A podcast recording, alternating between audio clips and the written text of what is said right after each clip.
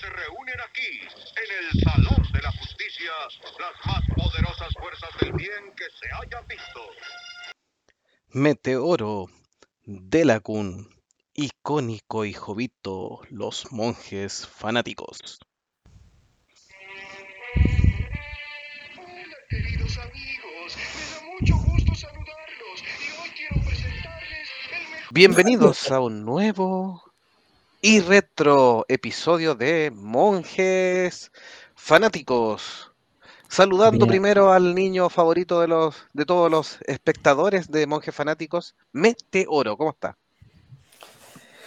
Damas, caballeros y los que todavía no saben qué mierda son en este mundo progresista, bienvenidos esta noche a Mundos Fanáticos con un especial que teníamos atrasado de hace un buen tiempo. Mundos fanáticos.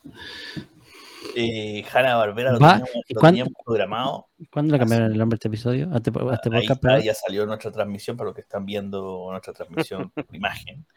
Eh, lo teníamos atrasado un buen rato, pero nunca lo podíamos presentar porque siempre pasaban cosas como de la contingencia y había que, había que hablar de ellas. Claro. De hecho, este episodio era de Hanna Barbera, pero vamos a hablar de la Teletón. Incluso estamos en contingencia, porque aquí en Chile, precisamente como dice de alguna, Claro. estamos con la famosa Teletón. Eh, nosotros aquí, obviamente, tenemos nuestra propia Teletón. Si quiere donar su dinero gracias al Patreon, o si no, cargue su tarjeta de crédito al 1-800 monjes fanáticos y va Claro. y nos va a poder donar. ¿Para qué estamos No, mostrando eso? ¿Para ya acabó el mes de octubre. Ah, ah, Ya acabó el mes del terror, Ya- sáquenlo. Nos van a sáquenlo. votar el Ya teníamos que ya, ya cayeron. Sería ya. el colmo Ya ya. se tenía que poner como un hacha esta wea. Ya, pero independiente de eso, vamos a No, no, no, no. Ya, otra vez, puta, por favor, pues aquí somos todos republicanos, ¿para qué ponía ese el Bueno, para, Vamos para a el audio, para la gente del audio, estábamos mostrando a nuestro presidente Merluzo al presidente de Chile, no sé para qué. Claro. Anyway, Anyway, pasamos entonces a icónico que está acá arriba. ¿Cómo está? Muy bien, muy buenas noches a todos los que nos escuchan y a ustedes, amigos, en este nuevo episodio de Monjes Fanáticos. Y no me voy a alargar porque Meteoro ya se alargó mucho, así que le doy la palabra a Don Delau. Hola y bienvenidos a un nuevo episodio de Los Monjes Fanáticos, esta vez en edición Teletón 2022. Saludamos a Ninrup de la Santísima Trinidad que nos pone presidente ahí y nos dice, hola, buenas noches, saludes in Progressive New World, ahí en, en su lenguaje Claro. incluyente. No, pero Tenemos que agradecer, Tenemos, tenemos que agradecer a nuestro último patrocinador, que fue el señor Elon Musk, que está haciendo una purga en Twitter durante toda esta semana. Eh, que se lo agradezco porque o- o- vol- se pudo otra vez en Twitter durante toda esta semana decir lo que a uno se le daba la gana, weón, sin que lo censuraran. Decir poto Gracias. y no te- Gracias, no Elon te- Musk. sí. Y hoy día, como bien señalaba nuestro gran productor, meteoro y icónico, en Monjes Fanáticos tenemos, eh, estamos pagando uno de los temas que estaban pendientes, que es Hanna Barbera, en un capítulo que va, obviamente, a hablar de monitos, como habíamos hablado en capítulos anteriores, y monitos clásicos. Los de Hanna Barbera son unos clásicos que es casi imposible que cualquier persona entre voy a decir 20 años, porque a, a lo mejor más chico ahí me puedo caer, pero entre 20 años y 90 años no ha visto, no, o 99 como los Legos, no ha visto algún monito de Hanna-Barbera, porque no solo se remite a los clásicos, sino que hay algunos más modernos donde también estuvieron involucrados, que va a ser nuestra última parte para contar un poquito de la historia de Hanna-Barbera. Hanna Barbera es tan viejo, pero tan viejo, que mi mamá, que aprovecho de mandarle un saludo, aunque sé que nunca nos escucha, eran los monitos que ella veía cuando era chica, o sea, hace casi 70 años. Estamos hablando de verdaderos clásicos de la animación. Y hay que decir que algunos todavía son bastante entretenidos, se han mantenido relevantes. Saludamos a Alejandro Pereira que nos dice saludos monjes, un gran abrazo Alejandro. Qué bueno que estáis presente en la transmisión de hoy día. ¿Alguno favorito antes de que lo empecemos a contar dentro de, lo, de la gran gama de Hanna Barbera? Los pica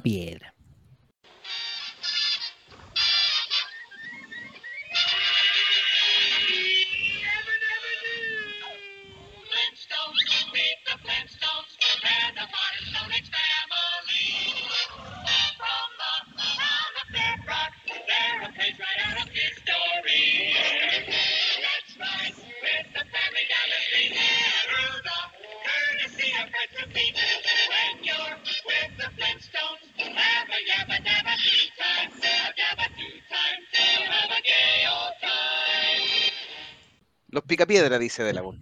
Sí. ¿Por qué Don De Laguna es su favorito, Los Picapiedra?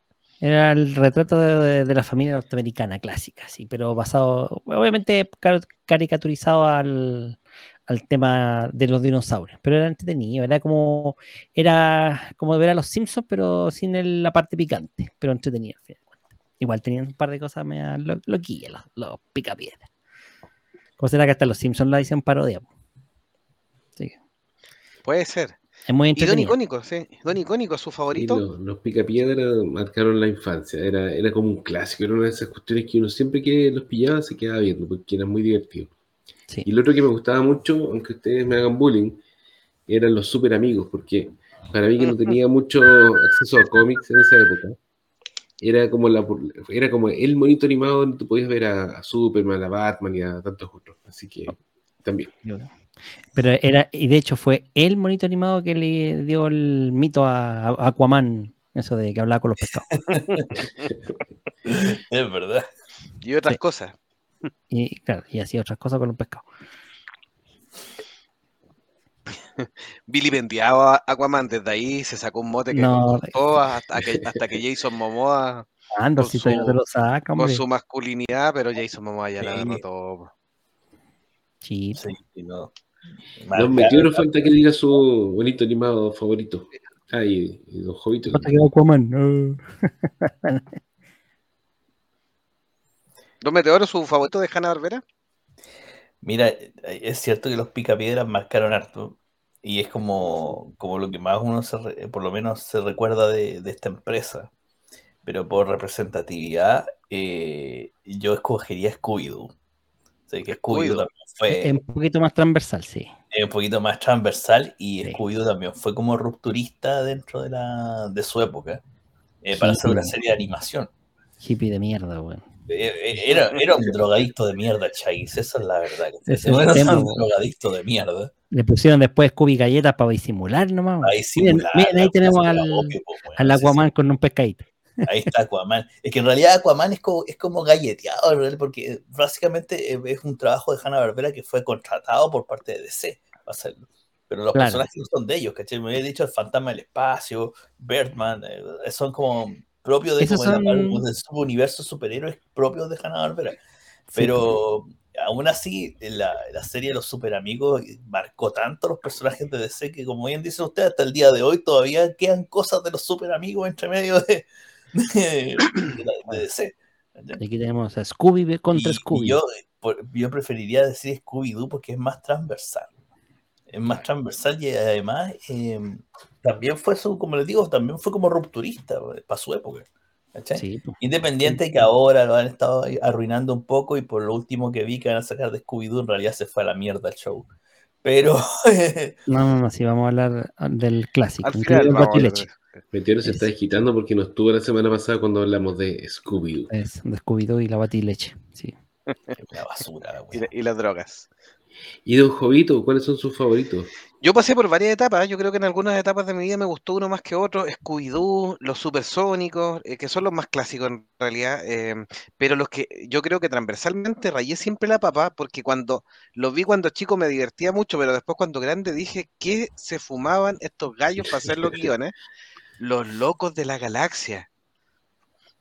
Que era un compendio de algunos personajes de los más clásicos. Salía el oso Yogi, parece, Huckleberry y otros más eh, de los locos de la galaxia. Y cada capítulo era tan psicodélico, era un cóctel. Los guionistas, efectivamente, yo creo que se daban un cóctel de sustancia alucinógena, hongos, eh, LSD, no sé, pero Es que claro, los años era- también, obviamente, eran virtud de los años finales de los 70 por ahí, o principios de los 70, ya no me acuerdo bien la fecha. Por supuesto que lo vi harto después, pero eh, una, una locura, pero. No, y aquí, aquí tenemos dos de los monos más potentes de Hanna-Barbera, el oso Yogi y Huckleberry Hound. mm. O sea, para que, para que toda nuestra audiencia woke enti- entienda que Disney, Disney y Marvel no fueron los primeros en hacer crossover tipo lo Claro. No, po, ni, ni, Bueno, ni, Piedras del Infinito, ni Viajes por el Espacio, no, que Disney ha copiado todo. No, y eso que aquí no nos vamos a meter en lo que hizo la United Artists contra las drogas en ese, ese tremendo súper especial donde mezcló de todo, weón. Que, que, que, que esa Ay, weá- ¿sabes qué? Avengers, cuánto. finita, Yo ese capítulo lo vi Bueno, pa- para, que los que, los- para los que no cachan de qué estamos hablando, en Se esa lo fumó. época, en los 80, 90, hubo como un mega especial, así como un mega crossover de todos los monos animados famosos, pero un espe- especial contra las drogas. Y lo dieron acá en Chile y yo esperaba así un mega episodio, porque obviamente la expectativa de ver a todos los- tus héroes juntos, uno espera una aventura que sea eh, a la- el doble o el triple, muchas veces más entretenida que lo habitual. Y era el la, la aventura más fome que se pueden imaginar, era una cuestión demasiado aburrida. Así como muy moralista, como entregar un mensaje, pero no, no lucían los, los personajes, o sea, como que los tenían ahí, ahí de adorno. Y para decir que las drogas son malas. Fue, fue pagado por el Partido Republicano. Era, era, era tan moralista, weón. Pero salía hasta Alf, po, weón. Hasta ¿Cómo se, Alf. cómo se llama ese, ese programa? Salía el inspector Calle también. Especial de la droga de los, minu- de los monitos, algo así. Sí, una wea así, sea- pero si salía de todo, weón. Si era así como, literalmente la crisis de las tierras infinitas, weón. Salió de todo, weón. Literalmente su endgame, pero de, de Hanna Barbera. Saludamos a Ranger Grayson que nos dice buenas, buenas monjes, qué bueno ver al panel completo. Y Alejandro Pereira nos dice, Los Locos de la Galaxia era una parodia de Star Trek. Sí, puede ser. ¿Eh? Yo no, no Sí. lo asumí al tiro, pero sí, eh, cualquier eh, locura ahí. Em, y también nos dice eh, Ranger Grayson, las estrellas de los dibujos animados contra la droga se llamaba esa película. Las estrellas de los dibujos animados contra la droga. Lo repartieron en los colegios para darlos. No me tocó en mi colegio por lo menos. No, Mientras lo buscaron de la bunda. La estrella de los dibujos animados contra la droga. Y Yo, vengo- yo, de hecho, yo me vengo a enterar ahora de eso. ¿Cómo es posible enterar ahora de eso? no te perdiste Bueno. de nada, si era terrible malo. Pues- malo, malo, así, pero por eso- terrible malo. Por eso de la que basura. se drogaba, ¿eh? Claro. Oye, No vio el esta- especial, entonces se drogó toda sé su vida. Ah, Cartoon All Stars to the Rescue. Es Esa, All weá. Star to the Rescue. All Stars to the Rescue. Que what the fuck. Y a la Vere, lo leo de nuevo, parece que no la saludé así. La Vere que dice, gracias, y dice, gracias por el podcast, siempre me escuchan. Por supuesto, Vere, la tenemos anotada, de repente nos demoramos un poquito más, y algunas que quedan ahí en el, en, en el tintero, pero en algún minuto van a salir. Ahí O sea, estamos hablando eh, del ahí está, especial. mira. Sí. Lo que de los animados al rescate. Lo que están mostrando en, en nuestra transmisión en vivo. ¿Tú cachai lo que costó en plata, en dólares, tener que poder tener a Box Bunny y el Pato Lucas al Junto lado Winnie de the weón, y pegajoso, weón? con Winnie the Pooh, los pitufos, Con Winnie the la, Pooh, la chanchita Piggy, ojo, la chanchita Piggy. Los sí, cuando los Los valían Muppets. plata, weón. Cuando los Alvin- Muppets valían plata, porque ahora Claro, callampa, weón. exacto, Pero en esa valían época valían plata, weón. y pegajoso de los fa- cazafantasmas, me imagínense. Winnie the pega- Pooh. pegajoso que en Los esa época era Elmo, estrella- miren Elmo, ese no es de- pitufos. Era como la estrella el- en ascenso. ¿Ese no es Elmo el de abajo? No, el Elmo el Oh, rojo, es es eh, Gonzo. Gonzo. Gonzo, Gonzo, sí. Ese es Muppet también, weón. De los Muppets, sí. El otro es más alto. No, weón, sí, pero este, este, este- esta, ese especial costó no, no. mucha plata, weón. Costó mucha plata. Literalmente aquí. Ah, ah, ah, ese era de este mismo, espérate. Mira, Ranger Grayson dice, yo estudiaba en la escuela municipal y estaba en el taller de drogas. El Me drogo. aclara, ¿taller antidrogas o taller de que se drogaba? Taller de Ah, droga, solo Fabricaba. municipal, taller de droga, me suena. O fabricaba. Fabricaban Su pequeño. Ah, Hoy en día sería fabricando droga. Y después de nació Don Graff. Miren, miren, miren, el, prota- el protagonista con un fantasma que parece que en una, en una zona como que parece que está todo fantasma fumando. que era, era como un mito de marihuana, weón. Eh, sí, Esa, esa weá era la un fumadero, weón. malo. Sale hasta, sale hasta Garfield. No puedo creerlo. No, Sí, sí, sí. aquí, ¿En aquí serio le que- pagaron a Esto sí mucha que es un gente. endgame, po, weón. No, no repararon mucha- en gastos. Mira, las Ese tortugas era el- ese ninja. era el Las guion. tortugas ninja y Garfield, mira. tortugas- Mira, Ay, lo- los- Hugo los- Paco Luis. Paco Luis, O Huey, pues, Dewey, no sé cuánto, y. Lewis. parece. claro. No, Había plata. así que aquí había plata.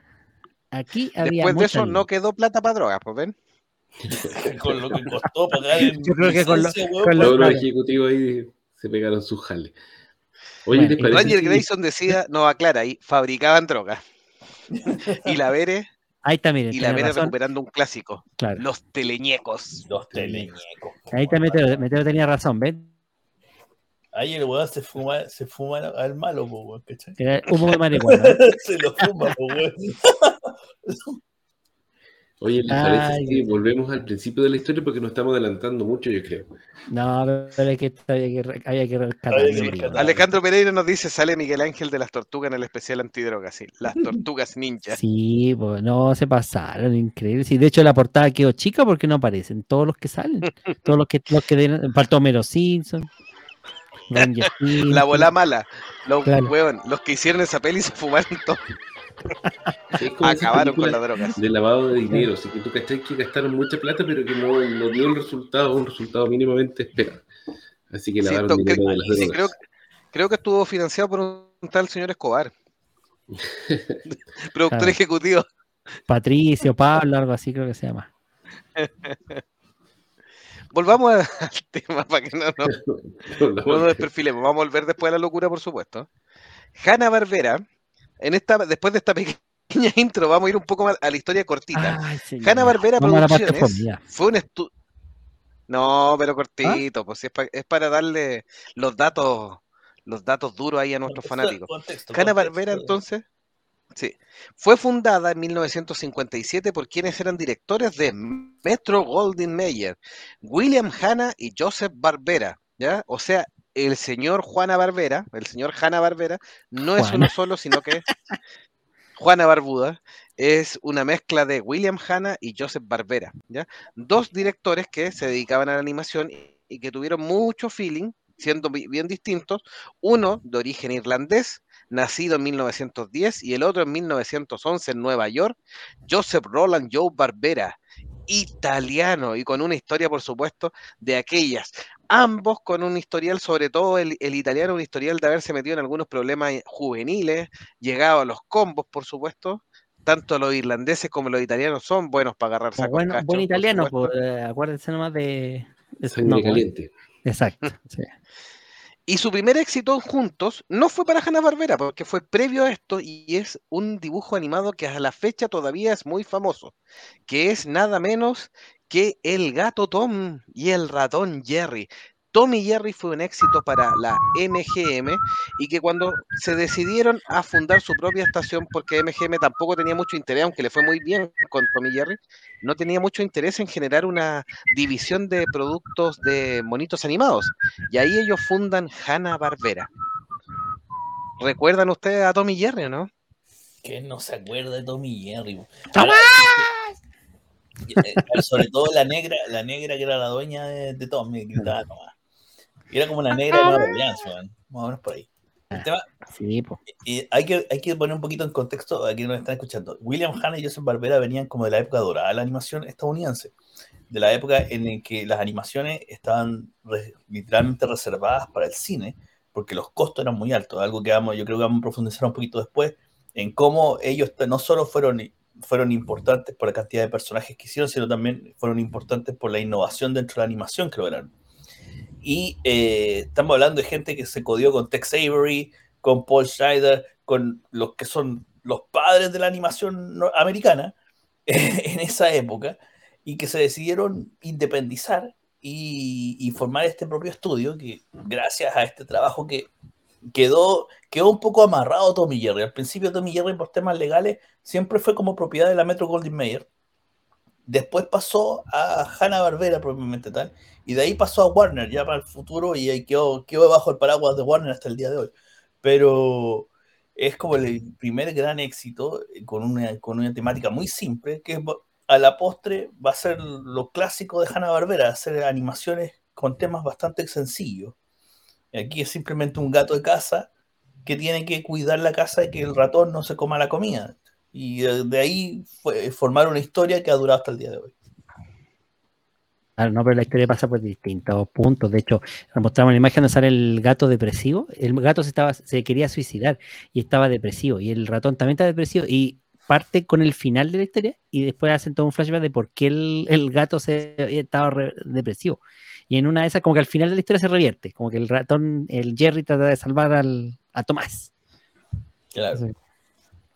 Sí, en realidad no- nunca, eh, eh, también dentro de lo que era lo clásico de William, de la, del trabajo de Hanna Barbera, era que cuando tenía duetos en el, como protagonista, en la mayoría de los casos como Tommy Jerry, o después vamos a ver el oso Yogi con Bubu, o los Picapiedra era Pedro Picapiedra y Pablo Mármol.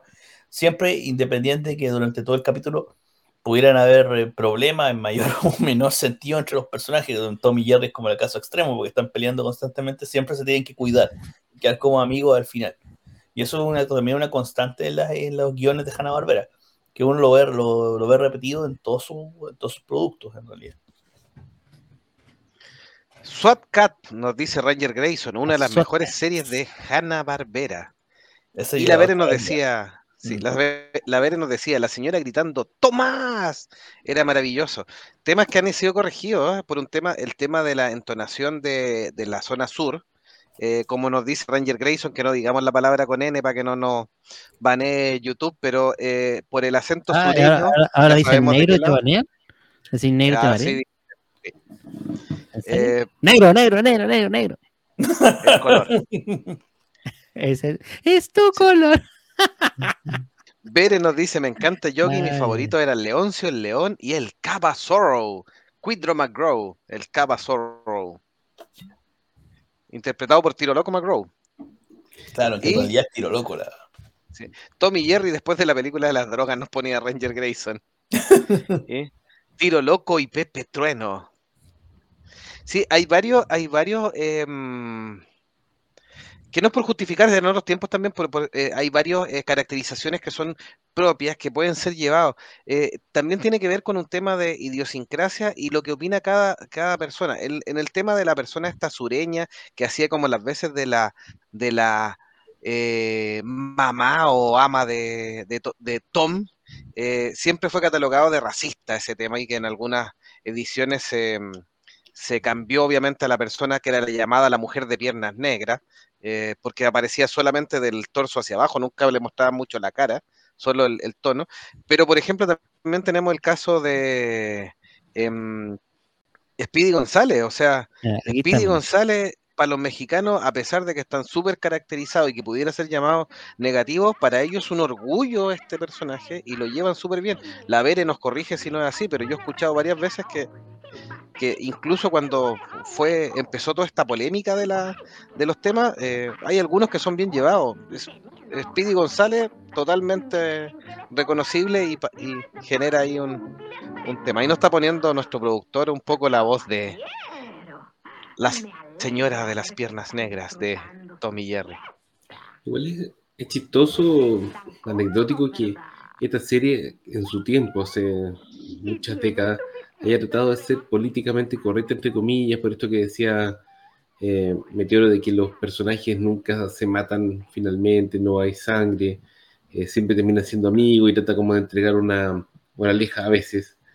Eh, con el paso del tiempo igual quedó como políticamente incorrecta con estos estereotipos racistas que tú mencionas, y especialmente con el tema de la violencia, porque esta serie tú la ves hoy día y es re chistosa, pero eh, como que el estándar de exigencia de violencia para una serie adecuada para niños es mucho más bajo hoy en día. Y en esta serie se, se golpean, se apalean, se disparan, se hacen trampas, se electrocutan, todo el rato, pues eso es lo, lo divertido. Entonces, es una serie que en su época era muy políticamente correcta, hoy en día se cayó por el otro lado. Bere nos dice, Speedy González es el ratón más listo de México. Lo amamos, lo amamos porque refleja la audacia de los mexicanos. Siempre se burlaba de Pato y el gato gringo. Sí, o sea, efectivamente ahí. Y Ranger Grayson nos trae un recuerdo. En los suflés y papas fritas venían las figuritas de Hanna Barbera. Y nos dice ahí que las que brillaban eran geniales. Yo no me acuerdo de eso. ¿Venían como tazo o como figuritas como tal? Así no que- me acuerdo tampoco. Yo creo que está hablando de los tazos que venían con las papas fritas. Sí, yo pueden los ser. ahí- Sí, tazos me acuerdo. Sí. ¿no? sí, puede ser. Yo me acuerdo, yo soy más viejo, parece, me acuerdo de los pitufos que venían con los cereales o que venían con alguna cosa. Eso es más de antes. Tommy Jerry es de nada menos que del año 1940, para volver un poco a la historia. Eh, y obviamente ya la historia todos la conocemos eh, y la señaló ahí de Laguno o Meteoro, el tema del clásico gato y el ratón en una eterna disputa que donde se, se tienen mala, pero finalmente también son amigos. En varios episodios también se cuidan, no solo en las películas más actuales, eh, se terminan echando de menos. Pero la primera producción con el estudio como tal Hanna-Barbera fue Ruff y Reddy. Ruff, un gato naranja, y Reddy, un perro blanco. Y obviamente que siempre trabajaban juntos con hartas historias. Y luego vendría, en- en- entre el año 57 y el 60 y tanto, la creación de varios personajes muy emblemáticos para Hanna-Barbera. ¿ya? Que ahí los voy a nombrar para que después los comentemos cada uno. ¿Cómo serían los Picapiedras? La serie que tiene más episodios de Hanna-Barbera. Los Supersónicos, una versión más actualizada, siguiendo la misma esquemática que señaló de Laguna al principio de esta familia norteamericana, pero en un futuro eh, posible dentro de, de la historia. Huckleberry Hound, este perrito eh, eh, que llevó a tener su propio spin-off al Oso Yogi, que era parte del show de Huckleberry, y que luego sería tan famoso que tuvo el show del Oso Yogi, donde saldrían el resto de los eh, personajes, el guardabosques, el oso Bubu y Cindy la osita. Eh, un clásico que yo sé que le fascina a, a que debe ser uno de sus favoritos, me confirma dentro de esto, Johnny Quest, que no tuvo tantas temporadas, pero tuvo muy buenas eh, categorías respecto a la crítica de la historia, la forma de llevar esta, esta, esta historia. Tuvo solo 26 episodios y es la hi- historia de Johnny Quest acompañado a su padre y distintos investigadores. También sale ahí el, el hindú o indio Hadji. Eh, y la mascota del perro bandido. En una parodia un poquitito a, lo que es Indiana Jones, James Bond también, eh, en una mezcla que nos trae Hanna Barbera respecto a esto, a Johnny Quest, un dibujo animado bien clásico. Hong Kong y Scooby-Doo son todos de esta, de esta misma, de esta misma camada de dibujos, con Pixie Dixie y el Mr. Jing, los dos ratoncitos y el, el gato Jinx. Todas estas series las veíamos, todas. Todas las que he nombrado las daban en Pipiripao en otros programas para, para niños. Y me acuerdo que ya eran viejos en ese entonces, pero algunos eran bastante buenos.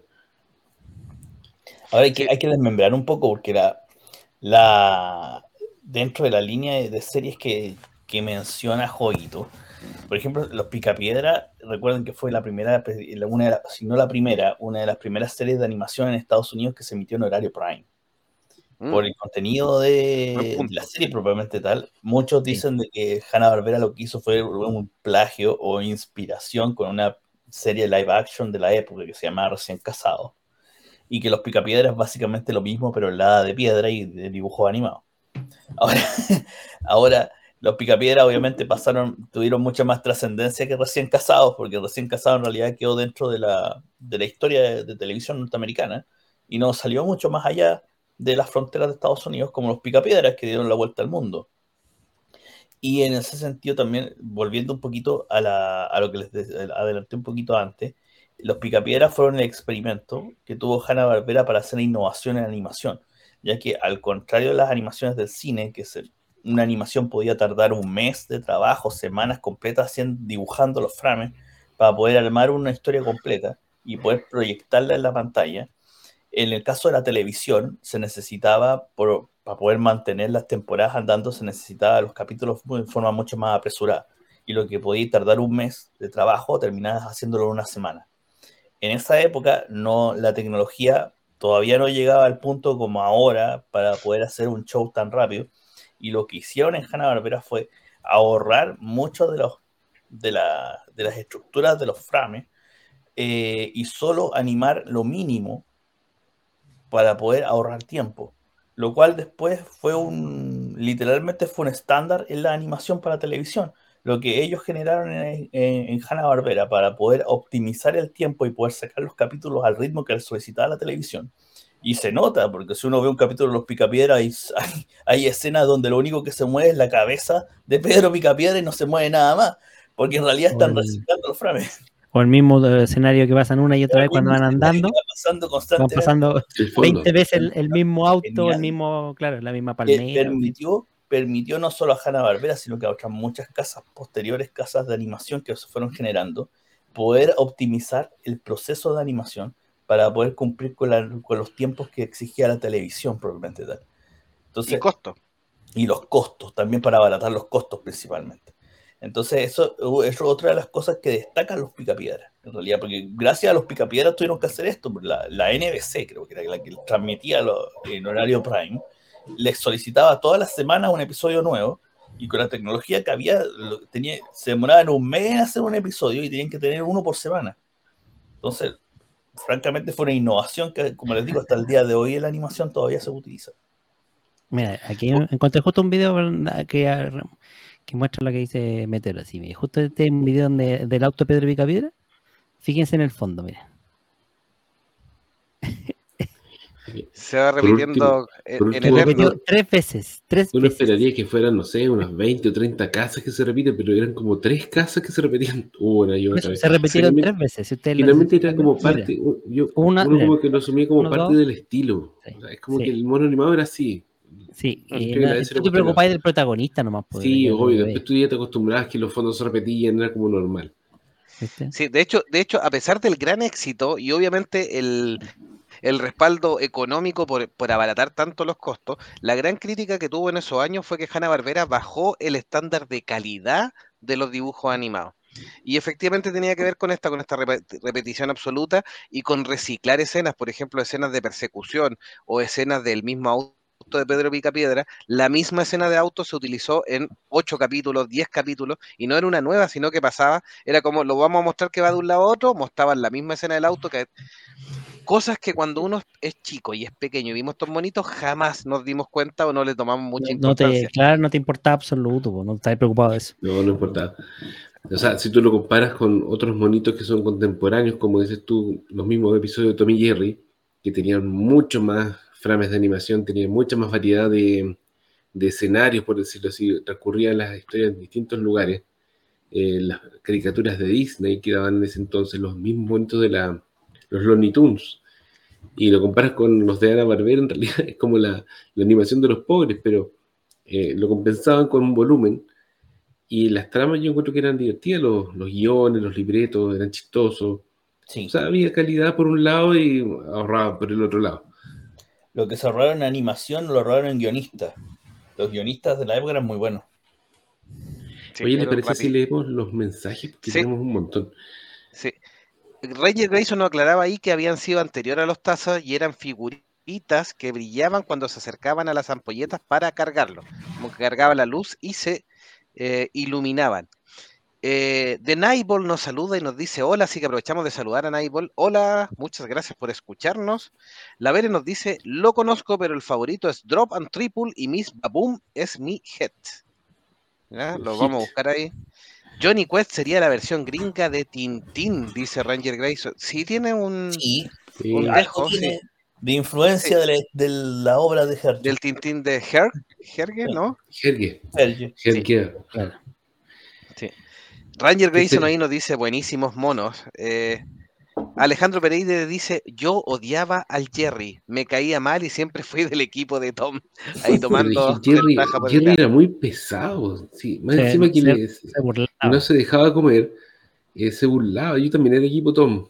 Que Tom era como más, Sí. más del pueblo, era como más cercano. Porque a- hasta cierto punto esperábamos cuando lo cazaban a Jerry. Había, había, una, había una cierta inclinación a Tom, al gato, no solo por el hecho de que, que, alguna vez pesca al ratón, así, el ratón siempre hacía sino que sobre todo en la- al principio, en las primeras etapas de, de la serie propiamente tal, como bien decía icónico, Tom y Jerry era una serie mucho más cara, tenía mucho más frames de animación, eh, básicamente porque nació para el cine, en realidad. Y el, y el trabajo que se hacía con las expresiones de la cara de Tom era, era para la época, era impresionante. O sea, que tenía, tú tomabas empatía de inmediato con el personaje solo por la forma en que reaccionaba en la cara. Y si tú ves cualquier serie, sobre todo las más antiguas, cualquier capítulo de Tom y Jerry, y vaya a ver toda la cantidad de expresiones y formas que pone el gato al, al tratar de enfrentar al ratón o las situaciones que son las que generan empatía con el público, más que el hecho de que vaya a agarrar al ratón o que el ratón le pegue. En realidad Jerry en eso no tenía tanto trabajo como lo tenía Tom, porque se suponía que Tom era el que tenía que pensar, el que maquinar para poder pescar al ratón. Entonces, Lo eso que era- así, mira, mira, fí- fíjate el dibujo que acabo de mostrar. Los dos tienen la misma expresión. y la expresión está, está- está muy bien dibujada. Ese es el tema. Sencilla, pero muy bien dibujada. La forma de las cejas, la expresión de la boca, en los dos personajes se demuestra que hay como una especie de enojo, ¿cachai? De molestia, así como de, Ya, de to- toma, en malestar. cuenta que, toma en cuenta que Tommy y Jerry eh, de por sí son personajes mudos.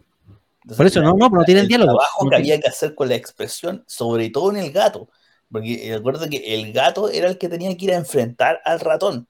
Entonces, eh, era el que te- el ratón era más de respuesta, pero era Sí. el gato el que tenía que estar pensando qué hacer. Entonces, las expresiones que había que trabajar con Tom eran mucho más cuidadosas que las que se tenían que trabajar Mira, con Jerry. Y Mira, eso generaba empatía con el público inmediato hasta el día de hoy, porque mira, si tú miráis al gato y te acordáis, como muy- Claro, no, sí, tienes razón. sí, el, el- el gato tiene hacía como más caras y era como que más fácil de empatizar. Bueno, aparte que los gatos, todo el mundo ama los gatos. También. Y tenía súper buen corazón. Me que en un, son. Sí, en un par de capítulos como que lo, lo golpea ayer, lo deja inconsciente y en vez de comérselo como que se urge, lo, lo revisa, a ver si lo dejó muy dañado, como que, como que Tom entendía que era, era parte de su trabajo, pero no, no quería llevarlo hasta el extremo. Pero ¿sabes qué? Yo creo que eso mismo que acaban de mencionar ustedes es lo que un poco perdió la gracia cuando hicieron una reversión más nueva con CGI o con eh, computación.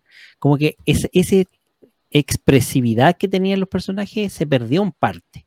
Porque en el dibujo yo creo que estaba muy bien logrado y pese a que no es un dibujo complejo, es bastante sencillo, pero está como bien, les digo, o sea, bien ex- expresivo.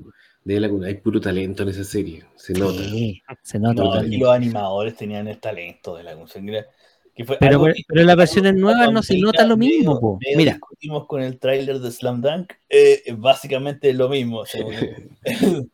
Miren, aquí está la versión más nueva, que de, de- el mismo Ojo Tom Jerry. Fíjense, parece como Es una imitación. Eh, de la- es como, es como si fuera pirata. Es como la, mm, esta animación de Saint Seiya la del, del Hades. ¿Te acuerdan que ustedes Ah. lo, hace poco lo hicieron y se les fue acabando el, el presupuesto? El presupuesto, sí. Y cada vez se iba apareciendo más un video de un video flash en la misma cuestión. Claro. Menos detalles, menos dibujo, puro color nomás.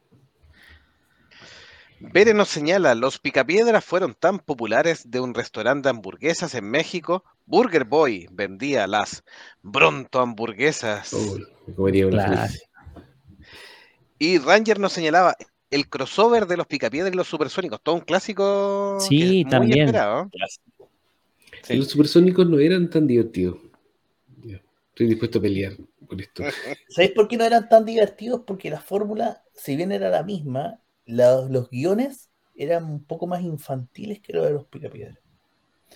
Los Picapiedras estaba dirigido para un público más adulto y los Sí. chistes y la forma en la que está, en la forma en que se escribía el guion se hacía pensando en el público que lo iba a ver, que era personas adultas en horario prime. En cambio, los supersónicos no tuvieron esa suerte. Los supersónicos se, se generaron en un horario ya mucho más de matiné, de, pensando en un, un show un poco más familiar también. Y eso hizo que los guiones fueran un poquito más livianitos.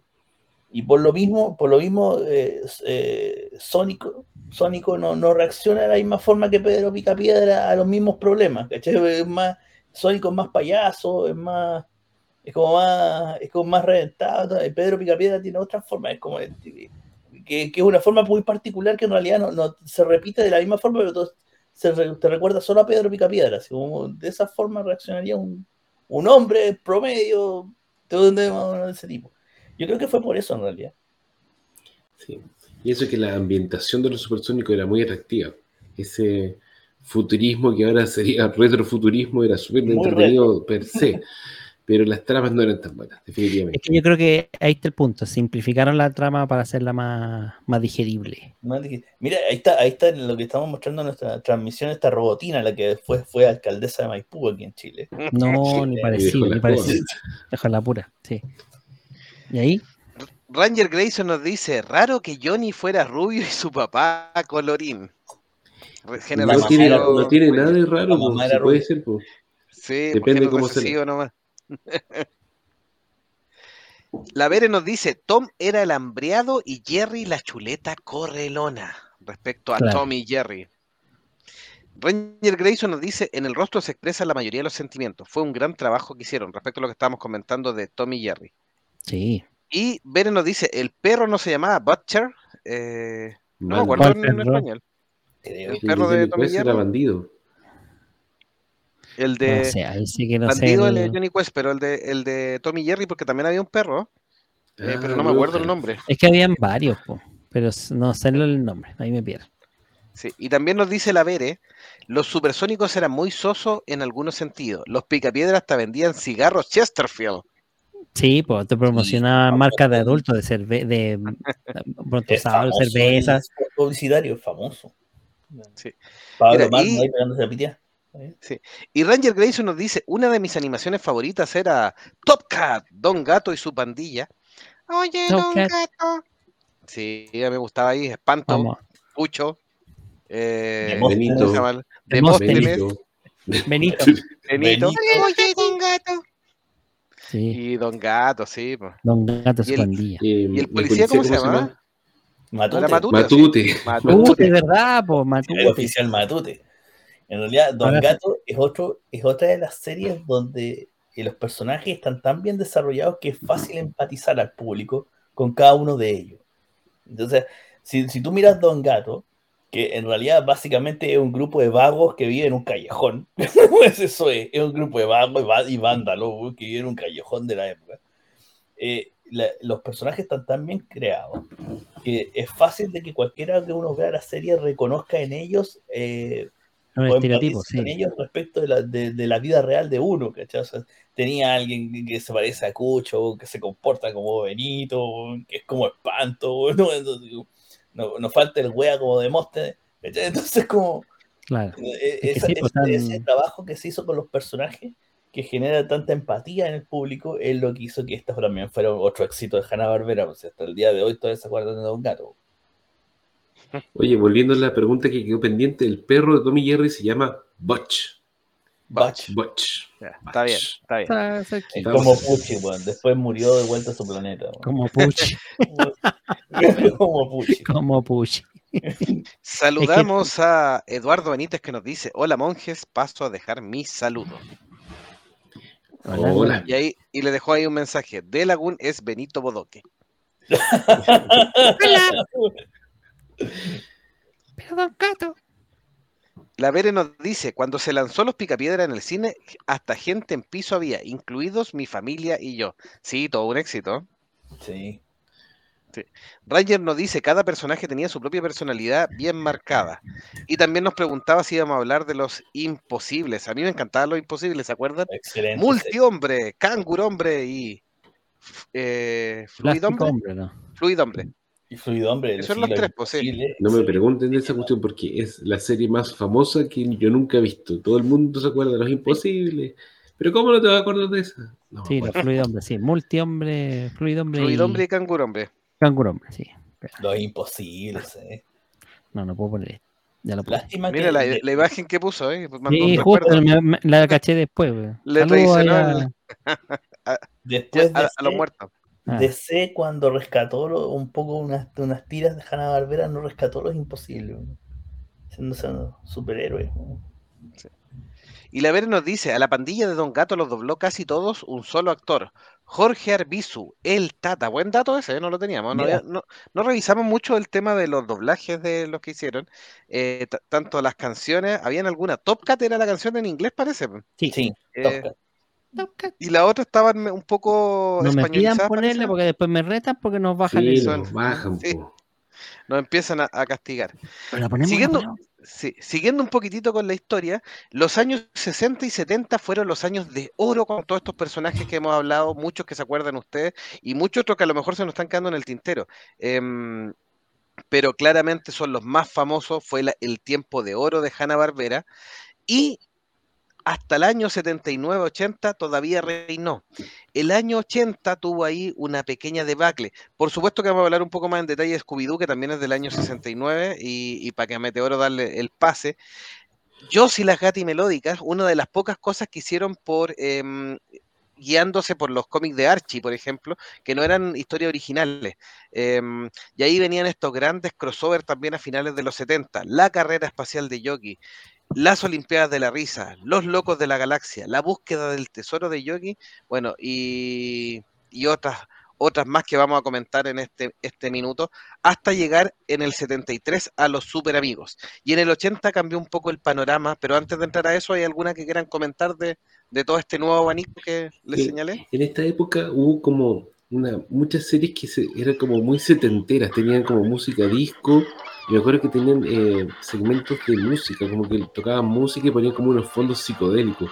Me acuerdo de, obviamente de, de Yoshi y las gatimelódicas, pero habían otras también que tenían este, esta como mala costumbre, porque a mí cuando era chico me cargaban. Eh, había una también de, de un tipo que se transformaba en Boogie, no sé si se acuerdan de esa. Sí, la del boogie yo también me acuerdo. Como, Sí, era como un tipo que te- tenía una maldición y se transformaba en un boogie. Y también tenía estos intervalos como de música con fondos psicodélicos. y ta- y- también estaba la de Mandibulín, pues, bueno, el tiburón que era el baterista. El. Los rockeros surfistas heroicos nos puso Ranger Grayson. ¿Cómo se llama? Bueno, aquí esto. eh, Yo Hanna-Barbera sí, Pussycat. Yo sí, y la, y la Gatti Melódica le pusieron en español, pero eran las Pussycat, pues. Nada que Las decir. Pussy, las Pussy. Las Pussy, las de Pussycats. Sí, sí. Mira, durante todo este, Hanna Barbera, durante Ah. todo el tiempo que existió, siempre fue siguiendo las corrientes de lo que estaba pasando eh, alrededor a nivel de la sociedad. Y en esta época de los 70 es claro ejemplo de todas estas animaciones, ¿cachai? Como bien dice icónico, temas medio psicodélicos, eh, muy asociados a la música, bandas, medias hipientas, weón, porque todos estos huevones aquí no tienen familia, no tienen nada, son ellos, ¿no? Van para todos lados, weón, o sea, ¿Qué, qué esperaría de tres mujeres vestidas como zorras, weón, cayéndose gatos, weón, tocando en una banda, weón, que va, va en una banda de un lado para otro con un weón con lente y un pseudo manager, weón, que es una copia mala de Freddy, de Fred Descuido. Ah, Bueno, no, ¿qué esperaríais de eso? Pero en realidad es como la tónica de la época.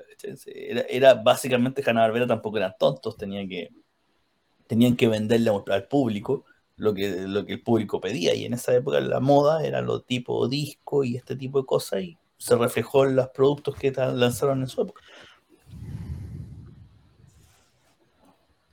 Así. Algo que señalar icónico para suavizar las Ah, palabras. Em, ¿O está de acuerdo? recordamos a todos los que nos escuchan y a las autoridades que pueden escuchar que las opiniones vertidas en este programa son de exclusiva responsabilidad de quienes las emiten. Ya esa autoridad, ¿eh? Si necesitan, yo les puedo dar la dirección, los datos Autoridad. Adelante, señora autoridad. Eduardo Benítez nos dice, lo que pasa con Icónico es que el monje Alzheimer es su constante compañía. Ahí para ir poniéndonos al día con los mensajes. Ranger Grayson me señala ahí que Jovito tiene a Don Gato en el sofá. Si este es patudo como Don Gato, lo tengo aquí. Justo acompañándome en la transmisión en vivo está uno de mis gatos, por si acaso. Em, Eduardo Benítez también nos dice, la familia de Papá Oso siempre le regañaba a su esposa por tacaños. ¿No es de Hanna Barbera? no me acuerdo, lo vamos a revisar. No me Ya. suena así. Así que, y la Vere nos dice, las especiales musicales disco eran hilarantes. En Los Locos de la Galaxia, cuando se ponían a bailar, en realidad era una cuestión así, así como... eh, yo cuando chico lo disfrutaba, pero es que, que se Ya me cargaba, yo yo- me lo odiaba. Cuando se ponían a, a bailar y a cantar. Uf. Y Ranger Grayson nos dice, en la casa de los dibujos los parodiaron a todos los dibujos animados. Y Morocha a Morocha era la mención a las gatis melódicas. Sí. Sí, es Sí. una mezcla de Sí. todo lo que señaló Meteoro. Sí, morocha, morocha. ¿no? Sí, ese era fijo un mensaje a, a toda esta época de Hanna Barbera. Más directo. Las Claro. gatis melódicas, como nos dice ahí, las, las Pussycat, nos dice la, Las la Vere. Pussycats. Claro. Juana Barbude son bonitas. Tú ahora decís Pussycat y capaz que encontré un servicio corto, bueno. Algún, algún bot nos mande ahí en el chat ahí un Bueno, las teléfono o un pues. chat. para, Pero para Los años contactar a la 80, sí. los años 80 trajeron un cambio bien importante en la forma en que el- la cultura se movió con los dibujos animados. Cambiaron estos monos un poquito más infantiles para cierta forma, aunque era un poco violento en relación a que se pegaban, se dañaban, etcétera. Y vinieron todo lo que trajo la Ranking Bass y otras compañías con respecto a eh, monetizar los dibujos animados con figurillas. Y ahí es toda la onda de los 80 con que no son de Hanna-Barbera, por supuesto, Thundercat, Transformer o He-Man, que son temas de otro, pero tuvo mucha competencia y ya no fue tan el líder indiscutido, eh, porque lograron elevar un poco la calidad de los monitos a costa de que el financiamiento de lo que podían lograr por merchandising fue muy importante en los 80. Y eso cambió obviamente el paradigma de que ya no quiero monitos tan baratos, porque si los puedo monetizar por otro lado, donde a lo mejor gasto dos pesos más, pero voy a recuperar 100 pesos por venta de merchandising, ahí estaba el negocio. Pero, Pero a recuerde- pesar de pero- eso- Perdón que le interrumpa, pero recuerde que el tema era al revés. Era los juguetes y hacíamos los monitos para vender los juguetes. Por eso que eran tan Claro, sí, elaborados los... Eso, eso se cambió ahí en, en- en los 80. Sí. Pues entonces los monos no eran tan buenos ni tan... Eran mucho más básicos que incluso que los mismos de Hanna-Barbera. Sí, Pero la, animación subió un poquitito en calidad según la- los análisis de los monitos de la época. Mira, en, en el caso de Hanna Barbera, eh, sufrió harto como empresa en los 80 y se vio en, lo- en lo- en los productos que lanzaron. Si bien estaban siguiendo todo este tema de la monetización, tal vez los, los- la- sus productos más clásicos fueron los que más sufrieron. Los Picapiedra sí. pasaron por una época pésima en los 80, pero pésima, que fue la época en la que hicieron crecer a Pebbles y a Bam Bam y los hicieron como adolescentes, básicamente pensando en lo mismo, en tener que monetizar la huevada Eh, después En están expandirlo para... y los resultados son malísimos. O sea, tal vez la Sí. peor etapa de los picapiedras fue precisamente esa. La de los 80, los guiones eran pésimos. Eh, O sea, de- después de del extraterrestre, eh, los picapiedras se fueron al hoyo. Sí, o sea, o sea, ya al lado, al lado, en esta Gazú. época, lo que pasó en los 80, puta, Gazú era el Oscar, weón, al lado de, de esta weón. Sí. Sí, la historia de Pebbles. Incluso había un, un viaje en el tiempo donde Pebbles creo que tenía que encontrarse con la Pebbles chica, no sé cómo es la cuestión, pero no no, enreo. y era todo horrible. poder monetizarlo. Y Scooby-Doo también sufrió en esta época harto. Porque también eh, cuando Scooby-Doo salió, que salió, venía en los 70, con Misterio a la Orden, las historias eran, para el contexto de la época, eran bastante serias, en realidad. No era un show, un o sea, los únicos dos hueones chistosos eran Chaggy y el perro nomás, pero el resto era como que, que eran como la, la, la forma más, la- el, el- como se dice, la salida cómica del, de todo el grupo. Pero el resto era bastante serio, en realidad. Oye, nos Y- saltamos los super amigos. Sí, pues ahí vamos a volver a 73. eso. Déjame leer Y los ahí, y, y y- ahí también, de, a Scooby-Doo también sufrió en los 80, los guiones también bajaron mucho de calidad, ya la cuestión también se volvió en un... y le costó repuntar, incluso yo creo que hasta el día de hoy todavía quedó un coletazo de esa época en lo que se conoce como ahora Scooby-Doo. Y los super amigos, pensando precisamente que dejamos a los super amigos atrás, los super amigos también tuvieron este problema. Más que nada porque eran un trabajo a pedido para DC. Y DC el- en esa época, entre los 70, entre 75 y casi bordeando los 80, eh, bordeando el, primer, el 80, 1980, también tuvo una crisis más o menos importante con los cómics, como para hablar en otro capítulo más de Monjes Fanáticos, pero que derivó en que las historias de los héroes este, también eran más o menos sosas y más o menos Oye, pero, pero ¿por qué, sácame una duda, esto quiero saber, ¿por qué no se llamó la Liga de la Justicia y en vez de eso se pasó a llamar la Super Amigos? Porque hasta en, en inglés se llama The Super Friends and the Hall of Justice, algo así. Tiene dos razones. Tiene dos razones. Una es comercial, porque antes de ser de Justice League era, era los super amigos, y precisamente por todo el contexto como se estaba dando la animación en la época, en un tema comercial. Y lo otro era por los coletazos de lo que fue la gran intervención del, del Senado de Estados Unidos al- a la industria del cómic, en las cuales se censuraron muchas cosas, La final de los 70. eh, se, se tuvieron que cambiar muchas tramas, se hubo que reformular muchos personajes, y eh, no estoy hablando que sea, porque ese coletazo viene mucho más atrás, cualquiera que esté escuchando que sepa cómic me dice, pero ese coletazo fue mucho atrás, sí, fueron como varios años atrás, pero este es como la parte final de ese coletazo, en el que, como te digo, ya estábamos al borde de los 80, que es como el segundo despegue de DC, cuando ya se vuelve, se empiezan a fundar la- las bases de la DC que actualmente existen. Claro, previa Pero crisis, todavía sí. estábamos con ese coletazo de que lo- los superhéroes tenían que ser como la forma más hueona posible, en donde la Mujer Maravilla no servía para ni una hueá que más que para servir café, eh, puta Batman y Robin tenían el bati, el bati repelente de Eh, tiburones, y Superman con el águila calva aquí, weón, y la bandera acá atrás, pues bueno, como Sí, pues, y el mástic holandés, así, pues, Claro, el, el el- el icono americano. esa combinación de factores generó que los superamigos fueran como salieran como salieron. ¿cachai? Ahora, claro, uno los ve con, con cariño, ahora, ¿cachai? Que medio romanticismo, es como son los superamigos, y como, y como te digo, muchas cosas los superamigos todavía como que quedaron un poquito en el canon de DC. Eh, Por lo menos en, la- en algunas, todavía se ven algunas cosas. Pero no era precisamente el mejor producto. O sea, cualquiera que leía cómic en esa época odiaba a los super amigos. Lo odiaba. Sí, pues era lo más infantil que podía haber en ese tiempo de, de la, de la línea de C, al menos. Exacto. Entonces, fue, los años 80 para Hanna-Barbera fueron difíciles en realidad. Y no lo no, no supieron manejar bien. Como que no, No me imagino. Ahí obviamente eso hizo que Filmation y, y todas las otras empresas empezaran a ganar terreno. Con Y sus pa'l- productos pa'l que eran deseo mucho a más huevo, a huevo. novedosos. Trajeron muchos chinos en esa época también a trabajar, empezaron a llegar. weón. Entonces, la- las animaciones eran más, más elaboraditas. po. He-Man, po. He-Man, los amos del universo. Pongámonos al día con el chat, ¿les parece? Dale, dale. Sí. Nos decía, Papá Oso es un es de fantasías animadas de ayer y hoy, otra de las competencias, no tan exitosa como Sí. Hanna Barbera, pero también de la competencia de la época. Alejandro Pereira nos decía, Fantasma del Espacio, era el Batman del espacio y tenía dos Robin. Sí, tenía toda la, la- la parodia ahí. Y la Bere nos dice, Cartoon Network tenía su versión de la familia Ozzy. Ya, Ah, vamos a de la ya- familia Otto. ya vamos a llegar a los caminos gastando.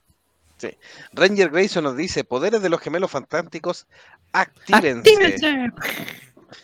Decían, tipos eran unos hippies, los pebles y los Bam Bam.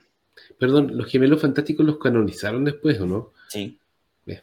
Sí, Sí, lo- nomás, Parte del- Porque está. solo Eso- para acla- aclarar eso. Esa claro, es la, gran pregunta. ¿Nacen de acá de los super amigos, cierto? Sí. Nacen del Super Amigo, es de las pocas ejemplos en que los personajes de serie pasan después al cómic y se vuelven canon.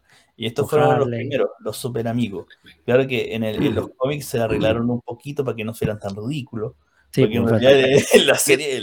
Mire, y- sí, yo me leí una historia de Jaina y Zayn eh, y es bien buena, es bien buena y tienen un trasfondo harto más, más bacán y, y todo que, que lo que mostraban en los super amigos, así que sí, pues la, el otro eran como dos pendejos con poderes. Agua, y po, punto. bueno. O sea, como, bueno, Yo me transformo en, en calor. ya, Un ah. balde de agua. Claro, yo soy agua y tú eres un balde de agua. Súper útil. Ya, sigamos. Ranger dice en internet hay una versión media turbia de los picapiedras, por lo que me han contado. Bueno, en internet hay de todo, Hay Don de Ranger, todo. así que. Se equivocó de internet, Don Ranger. ¿eh? Y dice- Bere nos dice, zapatos de tacón y látigo de cuero, actívense. Sí, la, la verdad es que eh, eh, Los gemelos- viéndolo con los, viendo con los ojos de ahora, eh, los gemelos Está viendo The Voice la, la señorita ¿eh? son medio Sí. huecos. Claro. El orgasmo. Ahí lo dejo. Sí. No sé si quieren señalar algo más de los super amigos o, o pasamos al éxito que No, tuvieron en los super. 80 Hanna Barbera. Ah, el avión invisible, pues bueno, es, es el- una de las preguntas, te preguntas, ¿cómo la Mujer Maravilla sabía dónde estaba estacionado el avión, el avión invisible? Lo hacía sonar con el- las llaves, po, hombre. Pip, pip, listo. Nada, pongo. Vamos a ver. Tu, tu, tu, tu, tu. Dale nomás, Jovito. Dale No con nosotros, con. En los años 80, entonces, con todos estos eh, monitos que hemos conversado, que, que son de otras competencias, por supuesto, igual Hanna Barbera se las arregló para mantenerse con una serie no tan original, sino que estaba basada en unos cómics de Pello, eh, publicado obviamente en, en, en la prensa. Estos son belgas, ¿cierto? Si no me equivoco. Franceses. Franceses, Franco. Franco-belga, sí, eso parece que es la definición exacta. Lech Stroms, que no sé cómo se pronunciará eso, la serie franco-belga, sí, de Pello, y tuvo nada menos que 421 episodios y se emitió desde el año 80. Entonces, no generó grandes éxitos en esta década, pero los pitufos abarcaron mucho. Con la historia, obviamente, de que eran satánicos también de por medio, pero Hanna Barbera estuvo ahí detrás de este gran éxito que fueron los pitufos. Me acuerdo que después del álbum de los Thundercats salió el de los Pitufos. Qué Basados mal- en mitología bajonería. sí. básicamente europea, de, de esa zona entre media gala y germana. Eh, los pitufos era básicamente el enfrentamiento de todos estos seres del bosque y la naturaleza contra la- el incipiente cristianismo, básicamente de tipo monje, que, que era Gargamel con Arrael. po. Eh, lo más seguro es que Pello debe estar eh, ir, hirviendo en el infierno, ya que hizo un trato con el diablo para su éxito, según lo que dice. según lo que dice. Ahí, ahí tenemos a, a los Pitufos con Barney Stinson. Así que debe estar ahora revolcándose en, la Averno. Pero fue una buena serie a pesar de todo. Se puso mala como de la quinta temporada para adelante. Ya se pusieron muy hueones, empezó el padre tiempo, la madre naturaleza, tanta guay. Y Gargamel estaba cada vez más ridículo, más payaso. Pero al principio igual era decente. Los personajes, para hacer los pecados capitales, eran entretenidos verlos. po, weón, Era como. Sí. Tontín. ¿Qué más? ¿Ustedes saben cuántos episodios Mejor. tienen los Simpsons? 600. eh, 600 y infracción. tantos, sí. Es la- sí. Tre- 34 temporadas. 24 a 20 y tantos eh, capítulos por temporada, sí, pues son, son N, N, N. Ranger Pero los Grayson nos pitufos- decía, ah, Dale. sí, dale nomás, Icónico. No, no, dale, dale, dale. Dale, Ranger no. Grayson nos decía, hasta en las crisis de las tierras infinitas hicieron referencia respecto a los gemelos fantásticos. Sí. Eh, Eduardo Benítez nos pregunta, ¿cuál es la mejor animación para mostrar un niño el día de hoy? Depende de ¿Opiniones? la edad y que te guste, po. Hay harta ¿Pero de esta? ¿Estamos hablando de esta de Hanna De, las- Barbera o de las cualquier otra? viejas, de las Me nuevas. imagino que los de Hanna Barbera. Los picapiedras hay que Uh. mostrarle, ¿no? Yo le mostraría primero, dependiendo de la edad, primero los eh, Tommy Jerry. Tommy Jerry Concuerdo también. con Delagun, sí. Sí, hasta primero, los eh, seis no, años más- Tommy Jerry. hasta- sí, y después ya los Picapiedra o incluso los super amigos ya podrían entrar por ahí. O sea, de Y si 6, son 7 chicos, años. Chico hasta como los tres años, la Peppa Pig. Ah, No, algo bastarda, pasta no, base. weón. Peppa Pig es pasta base, es la pasta base de la weá es pasta base, weón, no, de No, esa weá no. Pip, pip, pip, pip, pip. No, Oye, no, por ponerle un poquito en contexto de lo que estábamos hablando antes, ¿ustedes saben cuántos episodios tuvo Doraemon? Tienen su número. ¿Mil y No. tanto? 1789 capítulos. Imagínate. No somos nada. Ya, ese era mi aporte. One Piece, One Piece va en los 1100. Vamos a ver si. Sí, pues, One Piece, por ahí, sí. No, en, No, en, en en anime, el mil y anime. tanto. En el anime era Mil 1994 capítulos. Sí, Sí, van 30 y. No, van como 40 temporadas. Porque las dividen Sí. como en cada, eh, eh, subtramas de, de como 10 episodios, una cosa así. Van como 40. yo voy en el 460. Antes de morirme la terminaré de ver. No, pues y no han terminado. Sí, de hecho todavía el manga no está terminado. po. No, tampoco. Tiene- yo creo que tiene como para 400 capi- capítulos más, por lo menos. Fa- no, madre. Fácil, fácil. La Vere nos señalaba, what, que ahí de, de los comentarios, Ranger Grayson dice con el mito de que los peluches o figuras salían a matar gente. ¿ya? Y la Vere nos dice, mi tío tenía pitufos y los amarraba antes de dormir porque decían que estaban vivos. Qué locura si era real, ¿para qué los tienes? Tuvimos un No, y la, y la historia de, de, Gar- eh, de Gargamel era más tétrica. po. Sí, que era, que un monje loco. que- no sé si la Claro, saben, esa es la versión creepy. Era un monje. Era un monje loco, no sé, intentaba exorcizarlo, no sé cómo era el chiste, o se los quería comer, no sé cómo era el tema. No, pues acuérdate que Gargamel era el creador de los pitufos y, los- y como los pitufos no le hacían caso, los quería, los quería atrapar y volver a controlar. Entonces por eso No, dicen que es pues como no una metáfora de la divinidad, el ser humano que tiene libre albedrío, los pitufos seríamos nosotros, Gargamel sería Dios. Pero bueno, tiene- se presta para distintas interpretaciones. Un monje, weón, va a decir eso, eh. La Vere nos dice, vaca y pollito, ahí se está adelantando a lo que vino después. Y Ranger Grayson le está recomendando cosas suaves ahí a Happy, no, Death Note, Ranger Grayson, y la Vere Happy Tree Friends.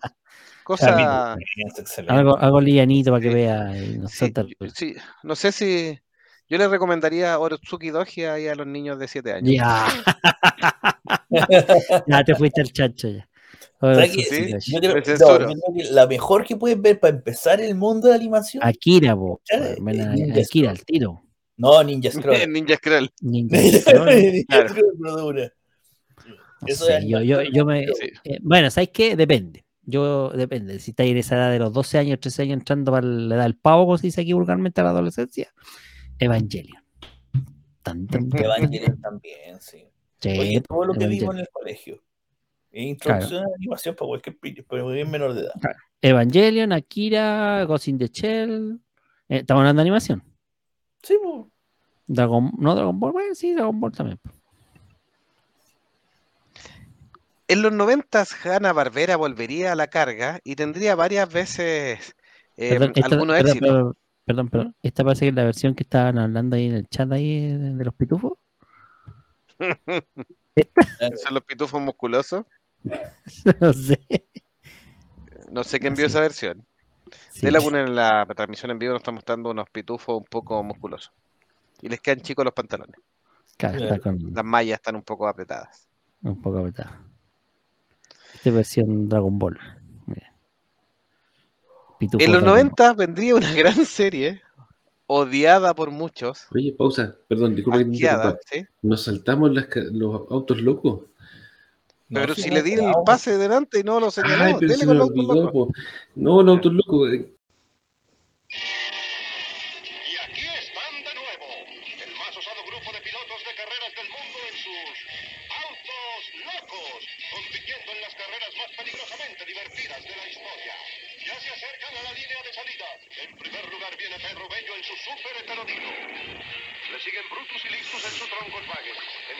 Lugar el Super Chatarra Special. En cuarto la antiguaya blindada guiada por Mafio y sus pandilleros. Y ahí va ese super cerebro, el profesor Lokovic en su auto convertible. Oh, y ahí está la bella Penélope Glamour, la chica que no se despeina a 200 kilómetros por hora. La siguen los hermanos Macana, Piedro y Rojo. El espantomóvil con los tenebrosos. Y enseguida el Stuka Racuda del varón Hans Fritz. Con el número 8, el alambique veloz de Lucas y el oso miedoso. Oh, y ahora se acerca el Super Ferrari conducido por ese par de malosos, Pierno Doyuna y su diabólico perro Patán. Se preparan para la salida y arrancan. ¿Pero qué los detiene? ¡Cielos! Han sido encadenados a un poste por el villano Pierno Doyuna. ¿Cuál es su auto favorito? Me cuente qué es lo que son los No, locos no, primero, pues después. Pero si quién no sabe, pues. Ah, Carrera de autos locos. Ya, está bien. Como en los años 70 sacaron una serie de que se llamaba los The Wacky Races, Wacky Race, en inglés, pero en español eran los autos locos, que se trataba todos los capítulos de una carrera de los autos más ridículos que se pueden imaginar. Era una parodia de protagonistas.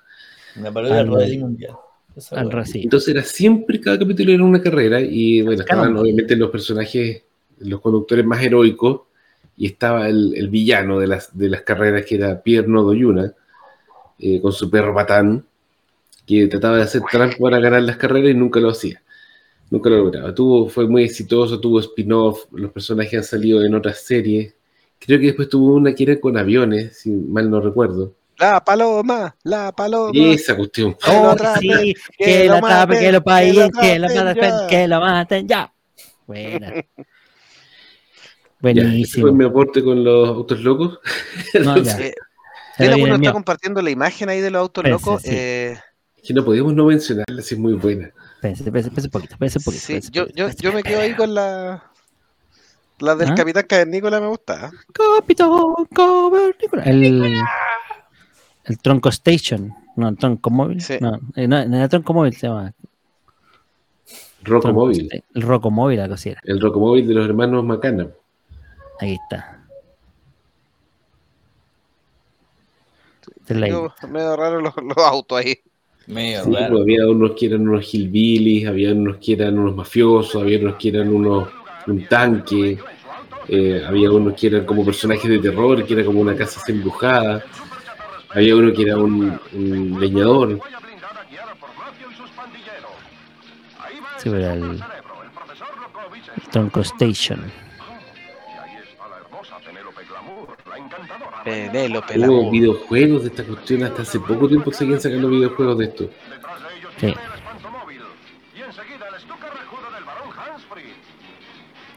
Ah, buenísimo. Y esa era como la versión del oso yogi. El alambique veloz. Era el ambique veloz, sí. Esta pierna de Yuna. ¿Y, el pierna de Yuna de qué mono era originalmente de este? De este, pues. y después lo sacaron para otro. Pero este Claro, era, después empezó a hacer cameos. pues. claro, que era como la parodia del villano de, de que esto que se.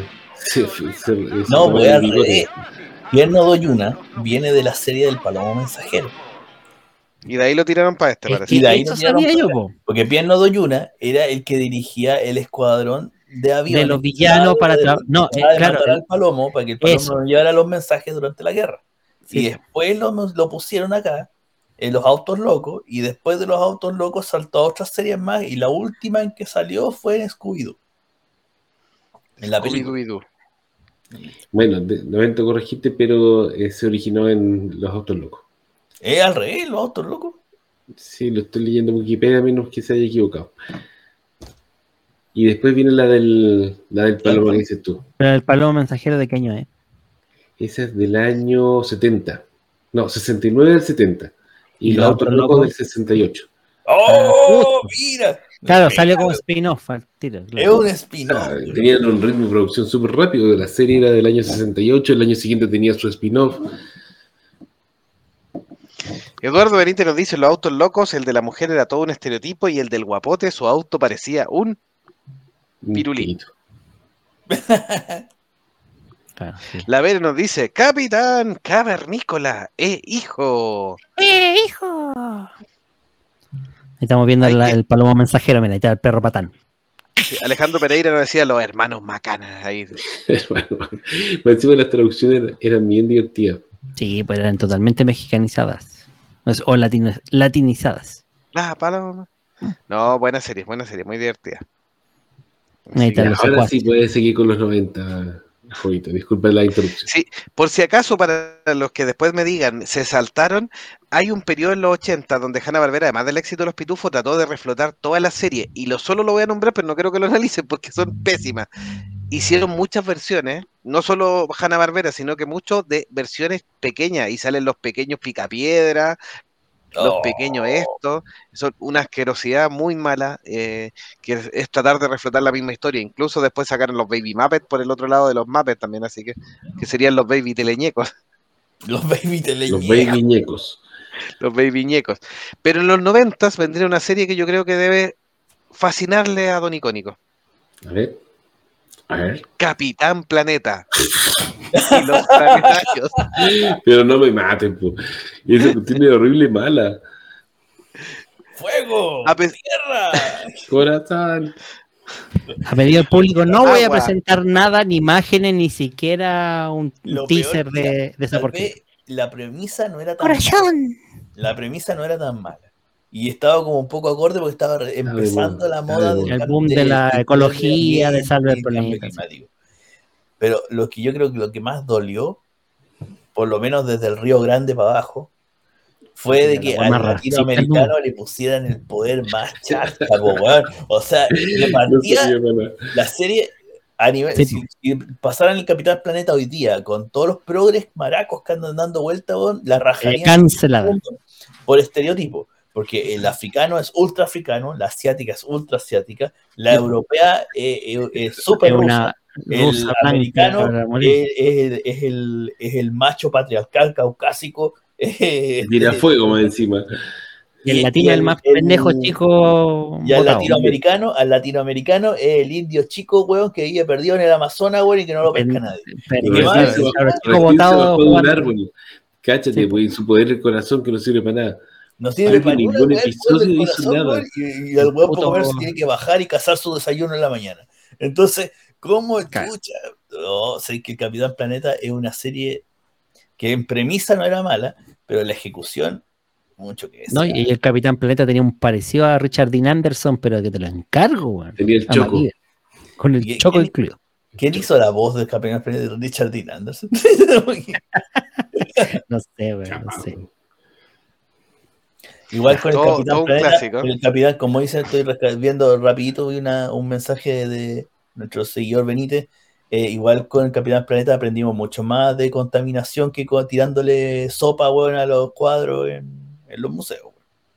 weón. Eso sí. Qué mal era esta serie, oye. Era pésima, si era un asco esta weón. La Vere nos decía, a mí sí me gusta la intro de los pequeños Picapiedra y los Muppet Baby. Sí, en el público femenino decía traduzco también- bastante bien. Prefería aprenderme las malditas tres R's con el Capitán Planeta que en la escuela. Ya tenemos ¿Cuál ahí una fan del? Capitán Planeta. Reciclar. ¿Qué más? No tengo idea. ahí- Utilizar, reducir, Eduardo reciclar. Benítez nos decía lo de, de Meteoro Reutilizar, y- reducir, eh, y, y y reducir y reciclar, claro.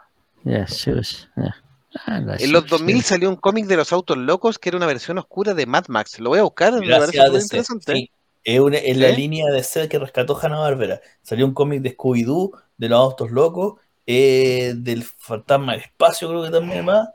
va y no me acuerdo cuál era. Eran como cuatro títulos más o menos. Y son súper buenos. Son de verdad súper buenos. Bere nos dice, la animación era buena, pero la trama... Una mierda, pues, weón. Si yo caché que to- todos los capítulos estáis esperando si el gringo se agarra a la rusa o no, pues, weón. Y la Bere también nos dice, hay un capítulo con un chico con eh, AIDS, con SIDA. Eso sí que fue disruptivo para su época. Yo no me recuerdo de eso. No la No sé si recuerdo, lo vamos a buscar porque se ve interesante. Hay otra serie también de estos primeros años de los 90 que a mí me gustaba la animación y la historia, aunque no tuvo mucho éxito y probablemente no le gusta a nadie, que eran Los Piratas de las Aguas Oscuras. ¿Se acuerdan Sí. esa o no? Sí, No. sí me acuerdo. A mí me gustaba, pero tiene hartos detractores en realidad. Sí, en realidad no fue una serie que pegara mucho. La, no tengo idea de dónde, quién fue el que creó el guion, quién fue el creador de la historia. Pero el tema de los piratas ya en ese minuto estaba como medio desgastado. Todavía no llegábamos a niveles piratas del Caribe. Entonces era como que no pegaba la weá. No, venía, no, no, no, con- no conversaba con la era attitude de los 90. así Como que no, no conversaba bien. Por eso la weá no, no pegó. A diferencia de SWAT Cats, que era como pura actitud Pura actitud. noventera sobre Los- Luis, Hern- sí, Luis Hernández nos dice, saludos mis buenos amigos de todos los viernes. Al momento que pusieron a los petufos extraños, Los los putufos. putufos, Los son los favoritos de Dragón, Los putufos. estaba cenando los que le quedaban a Ami- apretar las amigos de Hobbit. pobres. Sí. Sí, Sí, po, Estaba cenando, lograron que me revolviera el Ah, estómago. pues, ya. Que- Sí, los putufos. Y la Vere dice, los piratas de las aguas oscuras no me suena para nada. Búsquenla, a mí me gustaba, pero Aquí yo sé que no tiene eh, mucho público. estaba viendo, estaba Sí. poniendo una intro ahí de relacionada. Sí. Y estos son. Yo que la verdad que creo no haberlos visto nunca. Yo no los cachaba, No, pero me sonaban de Yo los nombre. vi. Sí, Tenían su videojuego también, pues. también. Pirata Sí. de Agua Oscura. Pero yo no cachaba que había una serie detrás. Sí. Bueno, y, y Ranger nos decía, en el cómic de DC, Scooby-Doo, Shaggy y Vilma tienen un ¿Y hijo. Belma con un hijo? Ay, Te lo hablamos Dios la mío. semana pasada, te lo perdiste. Sí. Ah, no, pues si tú estabas. Sí. Den- sí, Dentro de esto también participó en la creación de varios éxitos de la saga de Cartoon Network, donde Hanna-Barbera ya empezó a entregar la rienda, porque en estos años ya se empezaría a transformar por las distintas ventas en Turner Broadcasting, Time Warner, y finalmente en el año 2001 ya se hace el cierre definitivo de Hanna-Barbera y pa- pasa a ser parte de Warner Bros. Animation, y actualmente lo que es el compendio de Cartoon Network y Warner Bros. Animation, que ahora van a ser una sola entidad para generar animaciones. Entonces la marca como tal obviamente ya no existe y nuestros grandes creadores, William Hanna y Joseph Barbera, fallecieron el año 2001 y 2006 respectivamente, eh, ya viendo obviamente el ocaso de lo que es eh, Hanna-Barbera como tal, eh, transformado. Las últimas series que participaron son bastante más actuales. Johnny Bravo, Vaca y Pollito, El Laboratorio de Dexter y Las Chicas Superpoderosas. Que aquí hacemos el cambio que es lo último que produjo Hanna-Barbera, eh, series muy divertidas y muy entretenidas, pero es ya, yo creo que es más de la gama de Cartoon Network. No sé si alguien quiere rescatar algo, pero yo creo que a pesar de que tienen la firma de Hanna-Barbera, son más Cartoon Network. Mira, aquí lo, lo- aquí es- este es como el segundo auge un poquito y que fue el, el cierre de Hanna Barbera precisamente, pero es porque aquí el, el estudio da pasa la antorcha a una generación nueva en realidad, esa es la verdad. Con los 80 que la había ido más o menos malito, se dieron cuenta que la única forma de poder eh, volver al juego era básicamente abrir la puerta a animadores nuevos y en esto mismo se combina la generación de Cart- Cartoon Network con las compras que está Turner Anime, después de Turner saltó a Warner y todo el Cartoon Network se fue consolidando. Eh, si bien Hanna-Barbera tenía las manos puestas en las series que nombraste, ¿no? Dexter, eh, Las Chicas Superpoderosas, Johnny Bravo, La Vaca y el Pollito, que son como los clásicos de Cartoon Network, ya a esta altura ya son como los clásicos, los animadores que fueron responsables de esas series en realidad vienen de una escuela que no es directa de Hanna-Barbera, es una escuela de un poquito más, un poquito de intermedia, que generó Donovan Cook. Donovan Cook fue un animador, eh, es un animador norteamericano que entró a trabajar a Hanna-Barbera y cuyo gran proyecto y gran producto, que yo creo que todos lo recuerdan, eh, son Los Dos Perros Tontos. Los Dos Perros Tontos era una serie muy buena, pero que fue literalmente la abuela o el papá de todas estas series que generó Cartoon Network al principio, porque gran parte del trabajo de Donovan Cook centró las bases para poder generar los guiones para que naciera Dexter, para que naciera las chicas superpoderosas, para que se hiciera Johnny Bravo, la vaca y el pollito, exactamente igual. Y Donovan Cook, mientras trabajó en su serie, literalmente crió a Gandhi Tartakovsky, a Craig Harris, a Craig McCallan, que eran los que hicieron todas estas otras series. Trabajaron como animadores para él. Entonces, básicamente la Hanna-Barbera ahí, en el periodo Cartoon Network, se basó mucho en lo que empezó a trabajar esta nueva camada de animadores, que fue la que dio el impulso que hizo que Cartoon Network tuviera los mejores años en realidad, pero los mejores años de Cartoon Network fueron los iniciales. Ya después, con el tiempo, la weá fue cayendo en picada hasta ahora que ya lamentablemente ya desapareció con la absorción que, que hizo Warner Discovery, la fusión. Pero por ahí, por ahí se- serían como los últimos, como los últimos gritos de Hanna Barbera ya como estudio. Ya como dice Jovito, ya después Warner, Warner, antes que se vendiera Discovery, Warner cerró el estudio. Pero hizo algo por, por la historia de la animación, mantuvo el edificio hasta el día de hoy. El edificio donde, donde Hanna Barbera literalmente vivió toda su vida, el estudio, lo mantiene Warner y no lo ha tocado hasta el día de hoy. Lo mantiene exactamente igual, como lo dejaron el último día que trabajaron ahí. Le hace la mantención de limpieza, la mantención de infra- infraestructura, eh, exactamente para que siga funcionando como edificio, pero no lo utiliza, solo lo mantiene ahí preservado precisamente como historia, historia del estudio, historia de la animación. Sí, al parecer SWAT-CAT también está ahí en el, en el intervalo, que era la pregunta si SWAT-CAT había sido de... Está en el intervalo ya, es, es un poquito también Cartoon Network, porque está en las mismas épocas de Dos Perros Tontos, Vaca y Pollito. Eh, quizás la más última de Hanna-Barbera son Capitán Planeta, y esto, Agua Oscura y, y por ahí, donde tenían un poco más de independencia. Después entra una nueva camada que luego seguiría trabajando con Cartoon Network, principalmente con grandes éxitos. Oye, SWAT Cats dicen que hicieron un- una campaña para revivirla este año y se supone que van a salir capítulos nuevos. Esperemos, Eh, buena serie, sí. Es buena serie. que sí. está apuntada a niños pequeños, eso sí. Eh, así que no se hagan muchas ilusiones. Porque de repente estos revivals son como apuntados al, al público nostálgico como nosotros, pero esta vez lo van a tirar para niños más chicos. Mira, lo más seguro es que ya después del bodrio que fue el revival de los Masters of the Universe de He-Man, capaz que estos de Sarkat, una sea gata y el otro sea maricón. Oye, que mm, Jenny Bere, Tar- sí, nos decía, sí. Dale, dale. Mojo Jojo, recuerdo que mis amigas de la secundaria y yo le pusimos a un compañero con ojos de punto y muy mocoso el moco flojo. Sí. Y sí, poníamos apodos en la secundaria. Te van a cancelar, Bere. No, lo que iba a comentar es el, el tema del talento, porque cuando partió Ana Barbera y le fue bien, en un comienzo fue porque tenían mucho talento, y al final parece que volvieron a tener un poco de talento, como dice Meteoro, y quería destacar a Yendi Tartakovsky, porque en realidad lo que él hace, yo lo encuentro fantástico. De lo que ha salido de Star Wars, por ejemplo, en los últimos años, lo que él hizo, que después lo descanonificaron, es realmente fantástico. Y reconozco así como placer culpable que me gustan harto las películas de Hotel Transilvania, la veo con los niños, son re. No, Tartakovsky es de la escuela de Donovan Cook. Partió animando el- los primeros capítulos de los dos perros tontos como ayudante de animación. Y ahí Donovan Cook le enseñó todo lo que era esos ese trazo rápido y bastante marcado que, que tiene también en Dexter. Eh, que, que se ve precisamente en Dexter. Y mientras estaba trabajando Gendy Tartakovsky en Dexter, eh, Craig McCallan, que fue el que creó las chicas superpoderosas, estaba trabajando para Gendy Tartakovsky en el mismo puesto.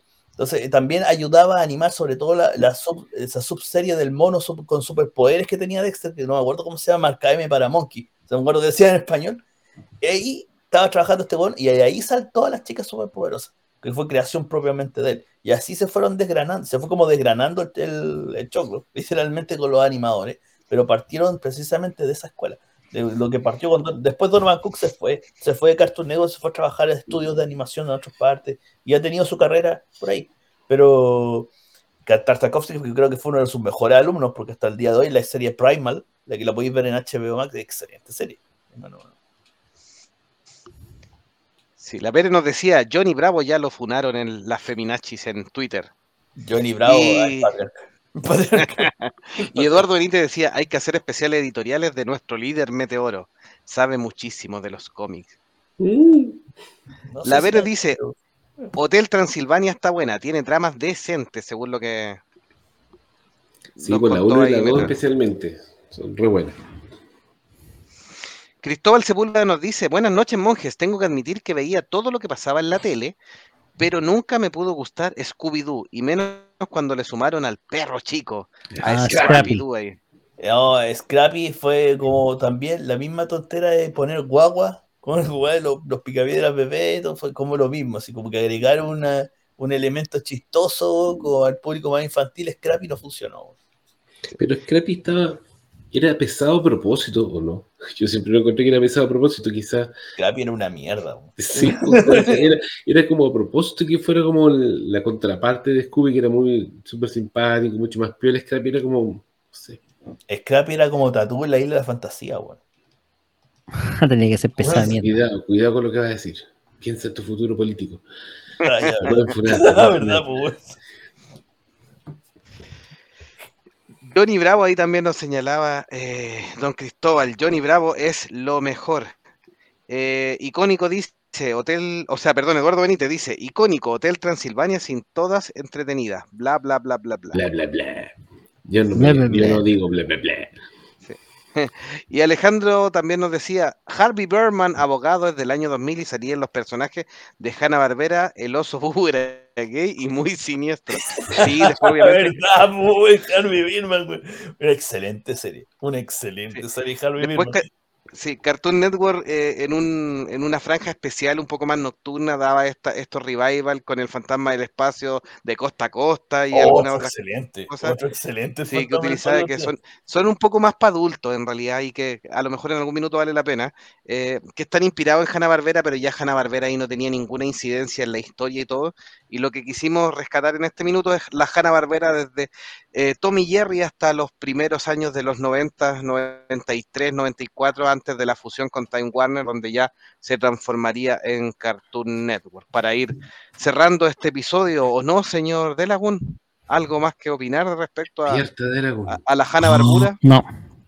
Nada, gracias. ¿No?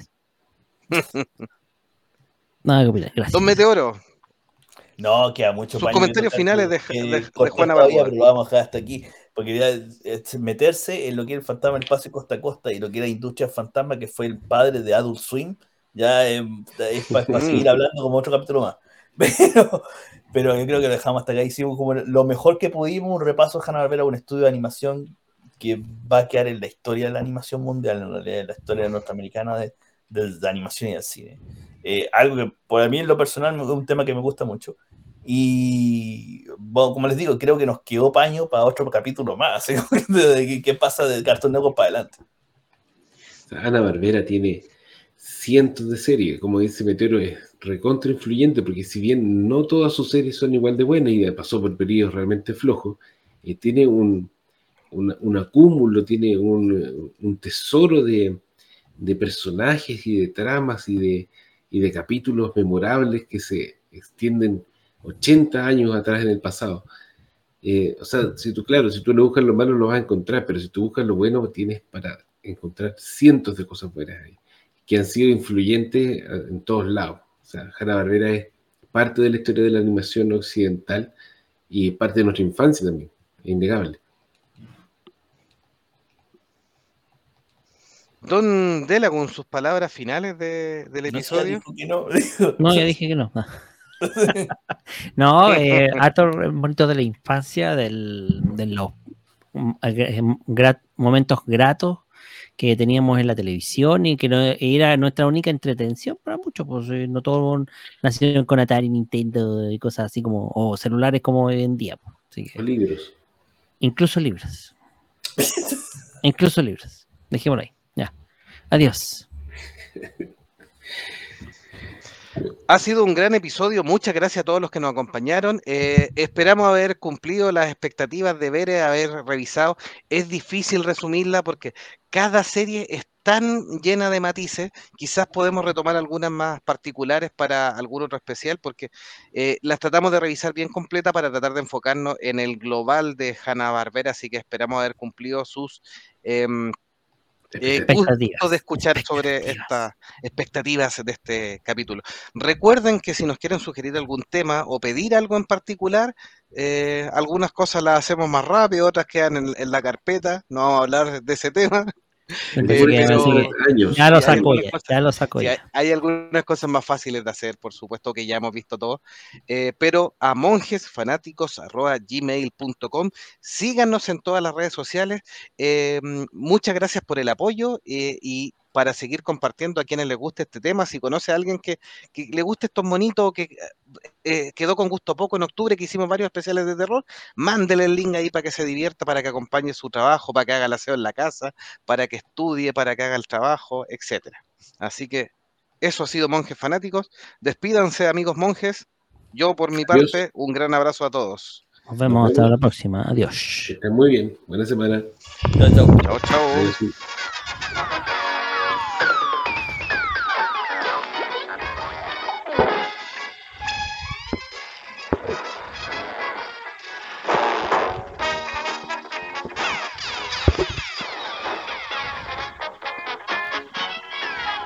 Por qué estamos en vivo? Porque no, porque se equivocó, se equivocó de, de botón el amigo. No, se apreté al